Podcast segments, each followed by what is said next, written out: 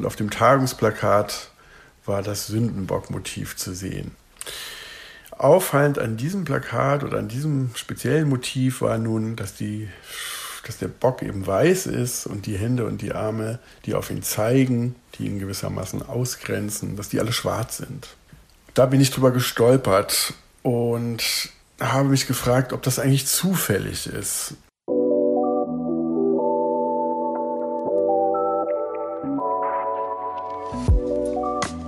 Hallo und herzlich willkommen. Hier ist der Podcast Bildstörung der Evangelischen Akademie zu Berlin. Ich bin Caroline Ritter. Und ich bin Katharina von Kellenbach. Wir befragen in dieser zweiten Staffel unseres Podcasts Antisemitismusforscherinnen aus dem Forschungsinstitut Gesellschaftlicher Zusammenhalt.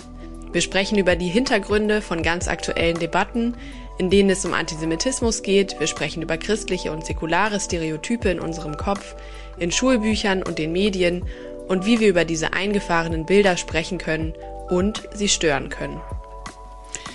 Für diese Folge sprechen wir mit Felix Axter.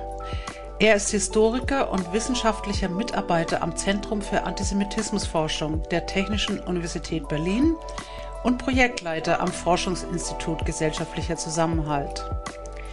Wir haben ihn gebeten, über einen Artikel zu sprechen, in dem er über ein Sündenbockbild spricht, um die Konflikte und Spannungen zwischen Antisemitismuskritik und Rassismuskritik darzustellen. Diesen Artikel stellen wir euch in die Show Notes. Ganz konkret geht es um ein Plakat einer Konferenz, in der es um den Kampf gegen Antisemitismus ging. Das Plakat stellt einen weißen Sündenbock dar, auf den mit schwarzen Händen gezeigt wird.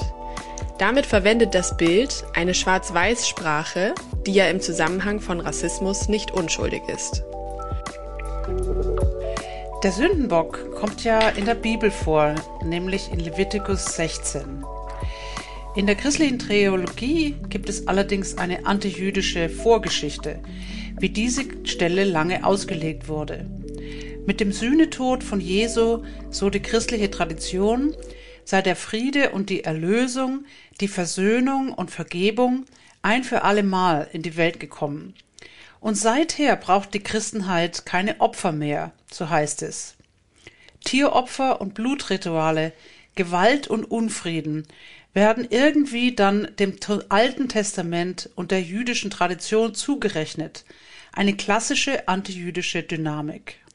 Und ein klassischer Fall von Projektion, von Externalisierung, die ja nicht nur ein Mechanismus des Antisemitismus, sondern auch des Rassismus ist.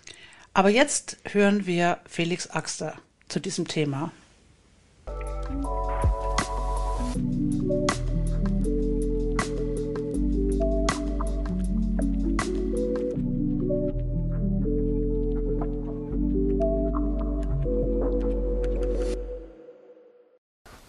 Ich dachte, ich beginne mal mit dem Sündenbock-Motiv.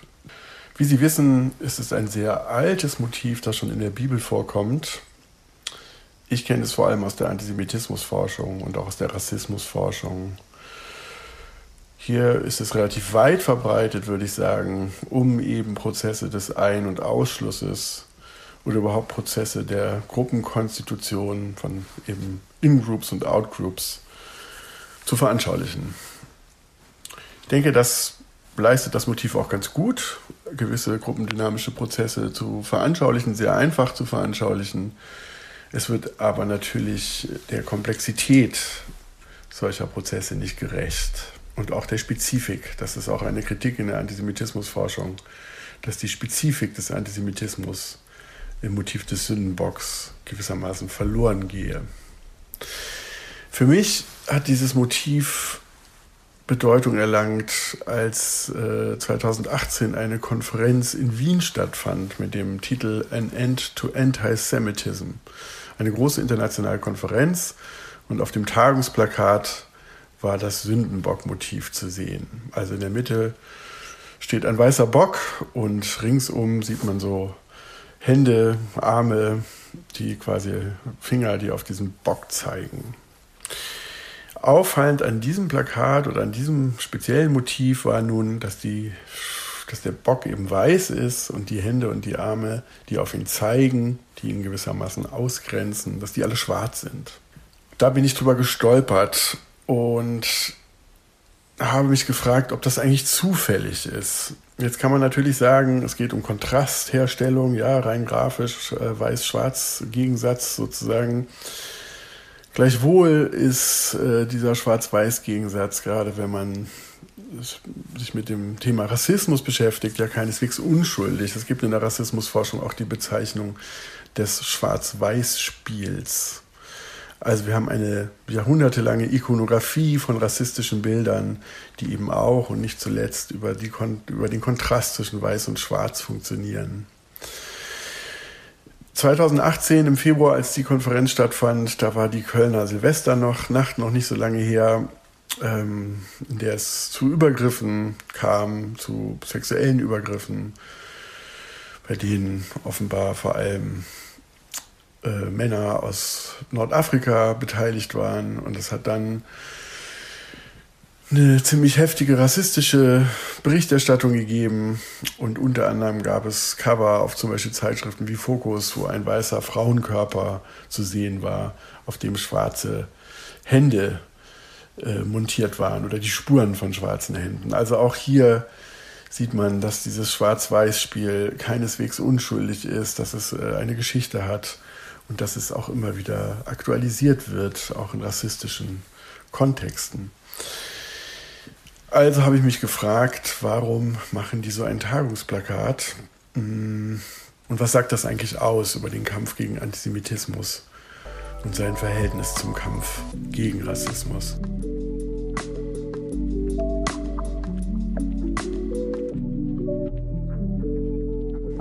Ja, wie werden sich die OrganisatorInnen dieser Tagung, dieser Konferenz fühlen oder gefühlt haben, als sie darauf hingewiesen wurden, vielleicht darauf hingewiesen wurden, ähm, dass sie eigentlich eine rassistische Bildsprache verwenden.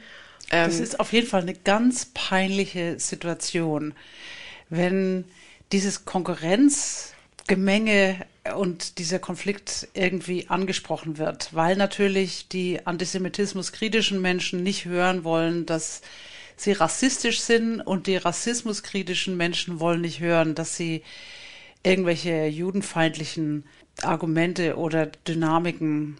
Äh, also es ist ganz, ganz äh, hochgradig emotional belastet, diese, äh, diese Auseinandersetzung. Und ich bin wirklich äh, sehr, sehr froh oder sehr dankbar, dass Felix Axter das erstmal so auf den Punkt gebracht hat, diesen Konflikt zwischen diesen beiden Gruppen, die ja eigentlich, und das wird er gleich nochmal zeigen, ganz viel gemeinsam haben, weil sie ja beide gegen eine Mehrheitsgesellschaft äh, kämpfen müssen oder auch überleben müssen. Also sie selber sind ja jeweils die Projektionsscheibe, die Zielscheibe von Vorurteilen und dann sich eingestehen zu müssen, dass man selber auch noch Vorurteile äh, daran partizipiert oder vielleicht sogar einsetzt. Und im Grunde ist es eine klassische Form auch von Divide et Impera, nämlich einer Teilung von marginalisierten Gruppen, in diesem Fall eben äh, jüdischen Minderheiten oder ähm, als, Rass, als ethnisch, rassisch, äh, politisch anders farbigen, konnotierten, konnotierten ja. Minderheiten. Und die sind dann nochmal gegeneinander aufgestellt. Wobei man ja anmerken muss, dass also dass sich für Rassismus Kritik noch mehr Leute einsetzen als nur die Betroffenen und für Antisemitismus Kritik genauso. Ähm, also es sind da ja nicht nur Leute involviert in diese Diskurse oder in diesen Aktivismus, die äh, nicht nur die Betroffenen, ähm, sondern es ist ja auch eine theoretische Diskussion zwischen Personen, die viel über Rassismustheorie wissen oder viel über Antisemitismustheorie. Ähm, und das Aber je, je mehr, je stärker man selber unter Beschuss steht oder je marginalisierter man sich selber fühlt, umso schmerzhafter äh, wird die Kritik. Also wenn dann, wenn dann noch eine Kritik kommt aus einer anderen Seite, wird es eben sehr schnell richtig einfach schmerzhaft und die Verteidigungshaltung wird natürlich auch stärker oder die Abwehr ist in gewisser Weise eben auch sehr, sehr stark. Wobei letztlich eben immer die Mehrheits, Gesellschaft davon profitiert, wenn sich die Minderheiten gegenseitig die, die nicht betroffen bekämpfen. sind. Genau. genau. Dass das aber diese Aufmerksamkeitskonkurrenz, äh, dass es das gibt und dass es auch in der Geschichte und der Theorie von Antisemitismus und Rassismus einfach irgendwie dazugehört, dass die eigentlich zusammengehören, also dass, dass es da wichtige Gemeinsamkeiten, aber dann auch wichtige Unterschiede gibt. Darüber spricht jetzt Felix Axter.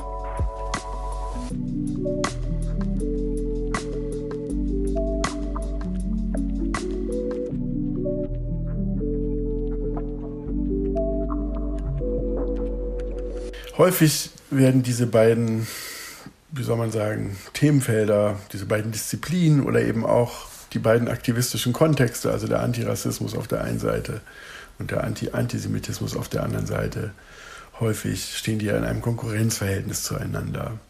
Das ist natürlich nicht immer so.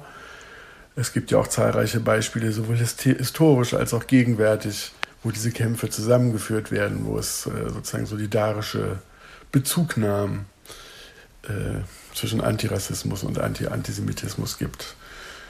Und gleichzeitig gibt es aber eben diese Konkurrenzen, ähm, gibt es sozusagen die einen, die sich vor allem mit Antisemitismus beschäftigen und vielleicht nicht so viel über Rassismus wissen und die anderen, die sich vor allem mit Rassismus beschäftigen und vielleicht nicht so viel über Antisemitismus wissen. Und es gibt eben auch ganz dezidiert ähm, Situationen von Konkurrenz, von Aufmerksamkeitskonkurrenz. Denken wir nur an die Debatte über Kolonialismus und äh, Nationalsozialismus, die ja vor allem in den letzten Jahren sehr virulent ist und wo es ja auch immer um die Frage geht, jetzt ganz platt gesprochen, was war schlimmer, was betrifft uns heute mehr und so weiter und so fort. Und ich denke, dass diese Logik des Gegeneinanderstellens, des Gegeneinanderaufrechnens, dass diese Logik immer in eine Sackgasse führt Zumal es historisch auch durchaus so war, dass es zwischen Antisemitismus und Rassismus zahlreiche Überschneidungen gibt. Also wenn man sich zum Beispiel die Entstehung der Rassetheorie, der wissenschaftlichen Rassetheorie, sogenannte Rassetheorie, um 1800 anschaut, gerade in Deutschland, wenn man sich mit Protagonisten wie dem Göttinger Philosophieprofessor Christoph Meiners befasst, der um 1800 eben in Göttingen gelehrt hat, dann sieht man, dass in den Gedankengebäuden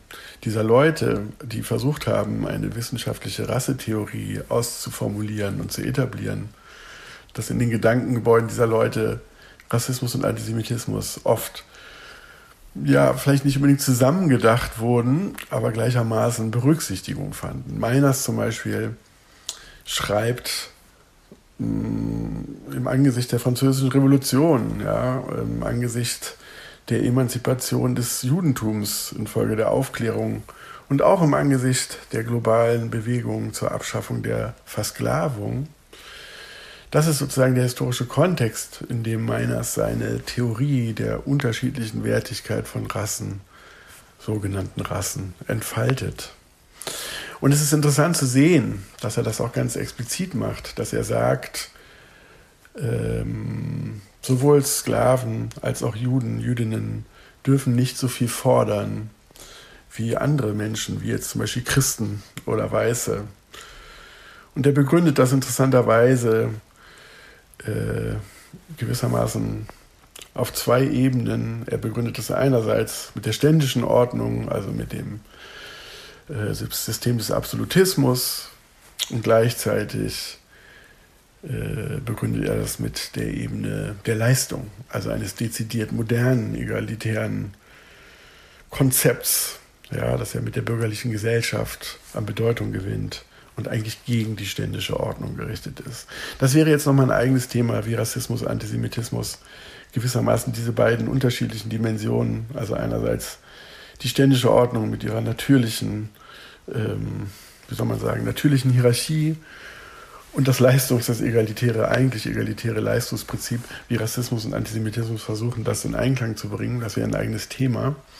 Jedenfalls finde ich es wichtig, immer wieder festzuhalten, dass es in der Geschichte eben zu zahlreichen Überschneidungen zwischen Antisemitismus und Rassismus kommt.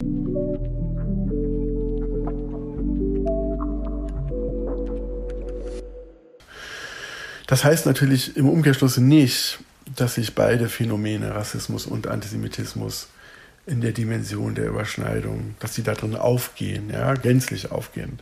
Nein, sie haben natürlich einen eigenen, einen eigenständigen Charakter. Sie haben jeweils eine eigenständige Genese beim Antisemitismus. Das ist ja vielleicht schon angeklungen mit der äh, sozusagen mit der uralten Geschichte des Sündenbockmotivs. Wir haben hier natürlich die ganze Geschichte des christlichen Antijudaismus. Ja, also ähm, die spielt hier natürlich eine ganz zentrale Rolle. Und wenn der moderne Antisemitismus am Ende des 19. Jahrhunderts entsteht, dann löst er diesen christlichen Antijudaismus in gewisser Weise ab, aber er baut natürlich auch auf ihn auf. Und beim Rassismus wiederum gibt es natürlich auch eine religiöse Dimension, die auch auf die Bibel zurückgeht, aber das spielt einfach eine ganz andere Rolle. Und hier ist natürlich vor allem die europäische Expansion seit dem 15. Jahrhundert und dann vor allem der Sklaven- und Sklavenhandel zu nennen. Also vielleicht könnte man sagen, ein etwas jüngeres Phänomen als der Antisemitismus.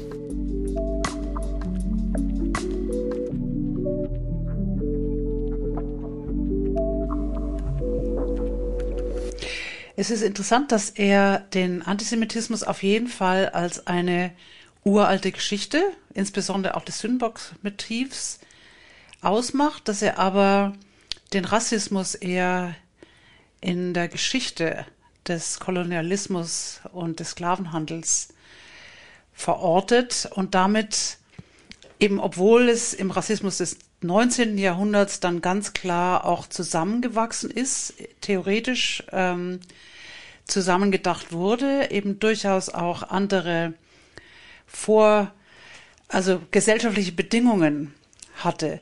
Und ich denke, das ist auch ganz wichtig zu verstehen, dass Antisemitismus die Juden immer als eine mächtige Minderheit äh, gesehen hat, die Schuld tragen an am Gottesmord, äh, an, an der Kreuzigung und wegen dieser Schuld bestraft werden müssen. Aber man hat, äh, also die Antisemiten haben Angst vor, vor Juden und fühlen sich in der Verteidigung, in der gerechtfertigen Verteidigung äh, gegen diese unheimliche Verschwörung und Machtausübung, während sie der Rassismus eben irgendwie äh, Menschen als, als Untermenschen als, äh, als arbeitende Bevölkerung, die mit dem Körper, mit Sexualität, mit Arbeit verbunden ist, eigentlich nicht besonders klug sind, nicht intelligent sind, unzivilisiert, wild. Also ein, ein, eine Bildsprache der Unterordnung. Und es ist gerade in den Bildern auch eben sehr, sehr deutlich, dass Juden immer irgendwie oben im Hintergrund agieren und rassistische Bilder eben eine Unterordnung darstellen. Ja. Und auf interessante Weise schreibt ja sogar dieses Bild, dieses Plakat, wo das, der Sündenbock, der in dem Falle jüdisch ist, also zumindest die Opfer des Antisemitismus bezeichnen soll und die, dass die Hände schwarz sind, ähm, schreibt ja wie ein Missverständnis äh, fort auch äh, des Jüdischseins, was so in der Rassismus Kritik manchmal untergeht, weil die Jü äh, Juden und Jüdinnen irgendwie als weiß konstruiert sind und deswegen auch als privilegiert und mächtig, weshalb zum Beispiel in intersektionalen Theorien ähm, Antisemitismus oft untergeht, weil das irgendwie nicht ähm, gut reinpasst irgendwie in diese ähm, quasi in die in dieses von oben nach unten mhm. in diesen Mechanismus. Ja, auch dass Israel als ein Kolonialstaat bezeichnet wird, obwohl die Kolonialmacht Großbritannien war und Israel schon ein postkolonialer nach einem Befreiungskampf, einem militärischen Befreiungskampf ja erst gegründet wurde. Oder auch in dem Begriff des Apartheid-Staats werden Juden als weiß und Palästinenser als äh, People of Color irgendwie definiert. Und damit ist es aber eigentlich natürlich in auch dieser Tradition des Antisemitismus die Juden als als Übermacht, als eine unheimliche Verschwörungsmacht sieht. Aber ja, Juden waren nie mächtig. Sie waren immer eine Minderheit und auch immer anfällig und verletzbar für Gewalt. ja. Ausbrüche. Aber wir werden auf jeden Fall später auch noch über eine Bildstörung dieses Sündenbock-Motivs sprechen. Aber was ja hier das Problem ist oder was eben dann doch die Gemeinsamkeit von Rassismus und Antisemitismus ist, der von der christlichen Theologie fortgeschrieben wird und ähm, rezipiert wird, tradiert wird in der christlichen Theologie, ist, dass auf jeden Fall weiße christliche Theologie eine äh, zu einem großen Teil oder sehr oft so funktioniert, dass man sich selber als besser ähm, konstruiert gegenüber einer Outgroup, gegenüber dann ähm, in der Judenfeindschaft gegenüber den Juden ähm, und in rassistischer Theologie gegenüber Schwarzen. Den unzivilisierten, zurückgebliebenen, verbesserungsbedürftigen Heiden. Genau. genau. Also alle diese Formen äh, werden eingesetzt, also im 19. Jahrhundert ganz bewusst, später eher unbewusst, aber dieses Gefühl, dass wir eben die Höchstform der Zivilisation, das Christentum ist aufgeklärt, rational, äh, effizient. Also alle diese Sachen spielen eben ganz stark in sowohl antisemitischer als auch rassistischer christlicher Theologie eine Rolle. Und jetzt denke ich, sollten wir den letzten Teil von Felix Axter hören, der diese Dynamiken wirklich jetzt nochmal in der politischen Realität, in der wir gerade jetzt im November 23 uns befinden, nochmal beschreibt.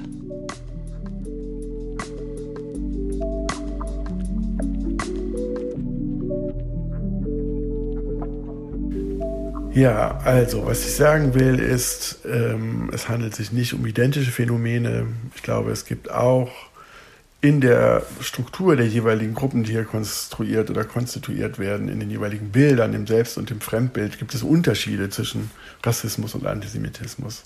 Gleichwohl, denke ich, macht es sowohl empirisch, also historisch empirisch, aber auch politisch ethisch Sinn, sich diese Phänomene gewissermaßen in einem Rahmen, in einem Frame anzuschauen.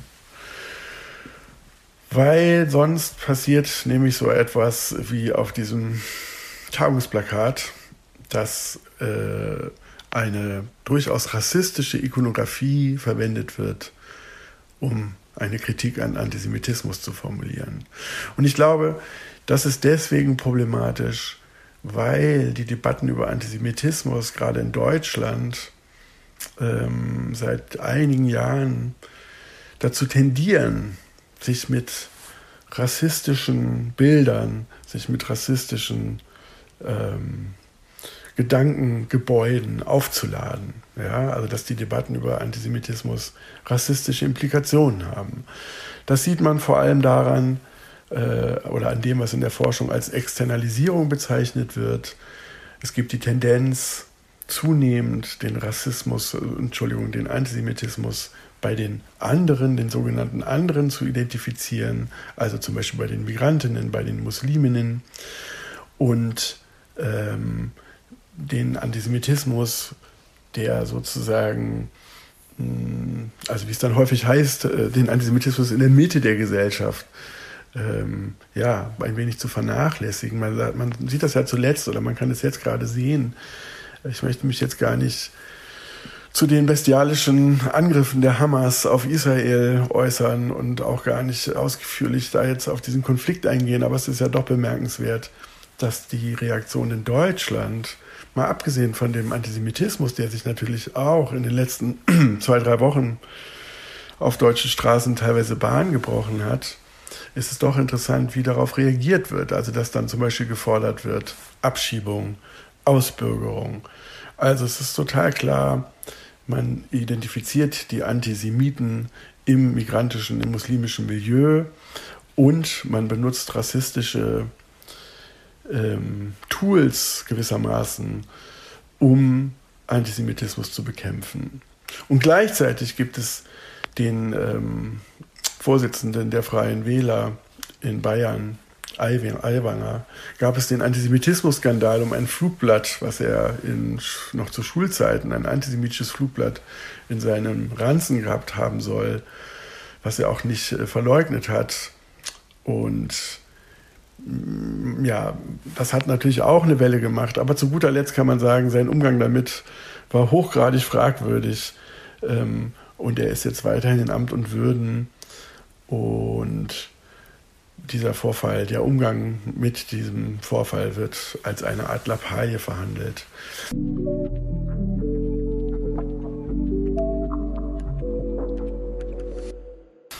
Daran sieht man, dass die Debatte über Antisemitismus durchaus rassistisch aufgeladen ist. Und äh, das ist natürlich ein Problem. Und umso mehr, denke ich, ist es wichtig, gerade wenn man äh, Kritik des Antisemitismus formuliert, wenn man sich als Anti-Antisemit versteht oder wenn man in der Forschung dazu arbeitet, dass man auch rassismussensibel ist, dass man ein Wissen von Rassismus hat, um nicht in diese Falle zu trappen, die gegenwärtig den Antisemitismusdiskurs in Teilen zumindest bestimmt.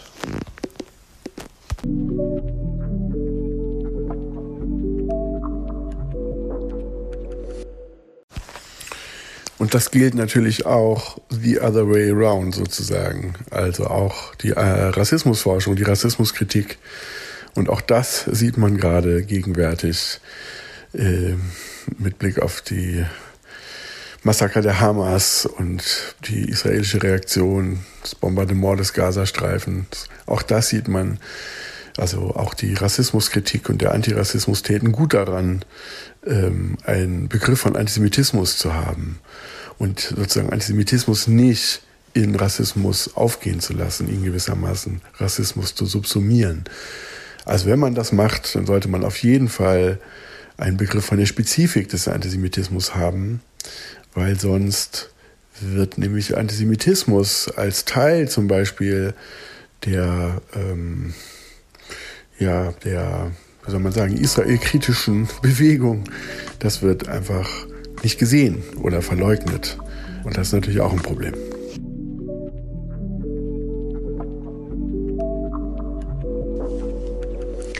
Also wenn er erwartet, dass die Antisemitismuskritik den Rassismus ernst nimmt und die Rassismuskritik den Antisemitismus wirklich auch wahrnimmt und eine Definition, er spricht einen Begriff von Antisemitismus haben sollte, dann ist es im Grunde die Erwartung, eben die Sünde nicht auf, andere zu verlagern und eben den Rassismus unter anderem auf, auf anderen zu sehen, wie das, ob das dann ein Eiwanger ist oder palästinensische Demonstrationen oder wir sehen das viel klarer, wenn die anderen das machen. Aber es ist viel schwieriger, in den in den eigenen, also in die Selbstkritik immer wieder einzusteigen oder das auch einzufordern und dort auch anzunehmen ja. als, als eine Realität.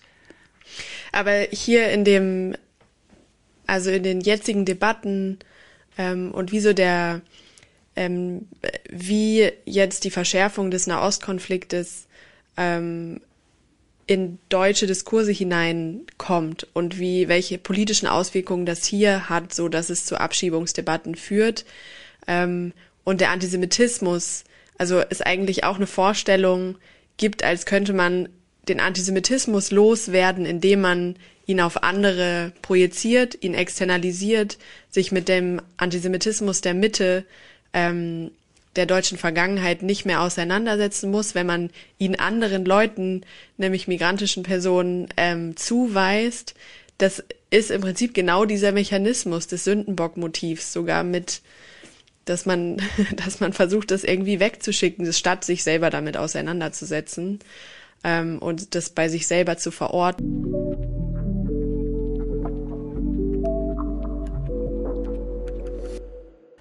Diese Vorstellung, dass man irgendwie in einem Ritual, also in der jüdischen Tradition, ähm, gibt es diese Vorstellung, das ist ja gar nicht das Ritual des Sündenbocks, oder? Also dass, ähm, dass man, dass es da die Vorstellung gibt, also man schickt sich, da irgendwas weg, genau, man wird was los. Es ist genau, es verbindet sich damit nicht die Hoffnung auf Erlösung. Äh, und ich glaube, das ist ganz wichtig in dem Missverständnis, in dem antijüdischen Missverständnis dieser Geschichte, auch dieses Rituals, das zum letzten Mal ja im Jahre 70 in Jerusalem im Tempel stattgefunden hat. Nicht, weil dieser Bock äh, geopfert wurde, sondern weil der Hohepriester am Versöhnungstag diesen Bock in die Wüste geschickt hat. Ob der da lebt oder auswildert oder was immer damit ihm passiert ist, steht eigentlich gar nicht an. Aber er wird nicht geopfert. Es ist kein, kein Opferritual im Tempel in Jerusalem. Ähm, das Interessante ist, dass äh, in der jüdischen Tradition es überhaupt keinen Opferkult seither gibt. Auch am Versöhnungstag wird darauf kein Bezug mehr genommen, während im Christentum das Opfer in der Kreuzigung von Jesus von Nazareth zum zentralen Versöhnungsgedanken wurde. Und äh, das heißt, die Christenheit hat eigentlich diese Gewalt. Mhm. Im, jedes Karwoche äh, ist es irgendwie drin, während, äh, während es in der jüdischen Tradition keine Rolle mehr spielt. Und Jesus selber ist eigentlich natürlich noch viel jüdischer, weil er im Vater Unser sagt, vergib uns unsere Schuld, wie auch wir vergeben unseren Schuldigern. Was in jedem christlichen Gottesdienst auch eigentlich. Genau. Ähm, Aber er sagt nicht, wird. vergib uns unsere Schuld, weil ich dafür gesühnt habe. Das sagt er nicht. Und ich denke auch, ähm, dass in gewisser Hinsicht haben wir aus dem Lamm Gottes, das geopfert wird, einen Bock gemacht. Im, und damit hängt ganz, ganz viel auch damit zusammen. Was, was man jetzt nochmal, und wir haben gesagt, dass mit diesem Opfer die Welt erlöst mhm. wurde und leben aber gleichzeitig in einer unerlösten Welt, in der es Krieg gibt, in der es Konflikte gibt, in der es Streit gibt, in denen wir selber zerrissen sind und, und zornig und so weiter. Und mit diesem, mit dieser Diskrepanz zwischen dem Glauben an die, an die, den Triumph, den Sieg des Lebens über den Tod und der Realität, dass wir permanent irgendwie kämpfen, uns, uns auch immer wieder selber vergeben müssen und anderen vergeben müssen, ist ja ein, ein permanenter ja. Prozess auch. Da denke ich, denke ich, kann man auch mit diesem Sündenbock nochmal noch mal eine Diskussion darüber auch führen. Was bedeutet das eigentlich, wenn man in, einem Klasse, in der Klasse sitzt und die einen sagen das und die anderen sagen das und die Dritten sagen das und irgendwie ist es falsch und verletzend mhm. und schmerzhaft und irgendwie müssen wir eben trotzdem mit diesem, mit diesem Chaos und dieser Unordnung irgendwie zu einer Art äh, Versöhnung kommen. Aber es ist ja. eine Versöhnung, die immer partiell ist und die auch immer, immer wieder zerfällt. Aber ich denke, das ist eine schöne Bildstörung, was ja der Anspruch dieses Podcasts ist, ähm, für ein antijüdisches, ein Bild mit antijüdischer Geschichte, auch rassistischer Geschichte, ähm, wo die auf einer Theologie oder ein Denken von Externalisierung und Schuldabwehr im Prinzip auch beruht, ähm, dass man mit diesem Motiv eigentlich auch über was anderes reden kann und ähm, wir hoffen, dass wir da irgendwie auch eine Inspiration geboten haben und wir danken Felix Axter sehr für seine historischen Impulse und ähm, theoretischen Impulse, ähm, die er uns gegeben hat. Soweit zu unserem Gespräch, oder? Mit Felix Axter. damit sind wir am Ende dieser Folge ähm, in der zweiten Staffel unseres Podcasts Bildstörung. Wir sind Caroline Ritter und Katharina von Kellenbach.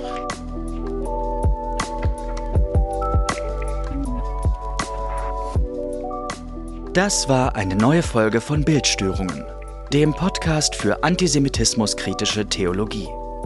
Empfehlen Sie uns weiter an Menschen in Schule, Kirche und Gesellschaft, die sich für antisemitismuskritische Theologie und Religionspädagogik interessieren und schreiben Sie uns mit Fragen, Kritik und Anregungen.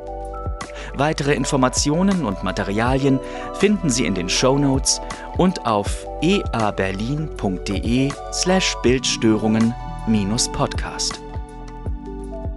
Dieser Podcast wird gefördert vom Forschungsinstitut Gesellschaftlicher Zusammenhalt sowie vom Beauftragten der Bundesregierung für jüdisches Leben und den Kampf gegen Antisemitismus.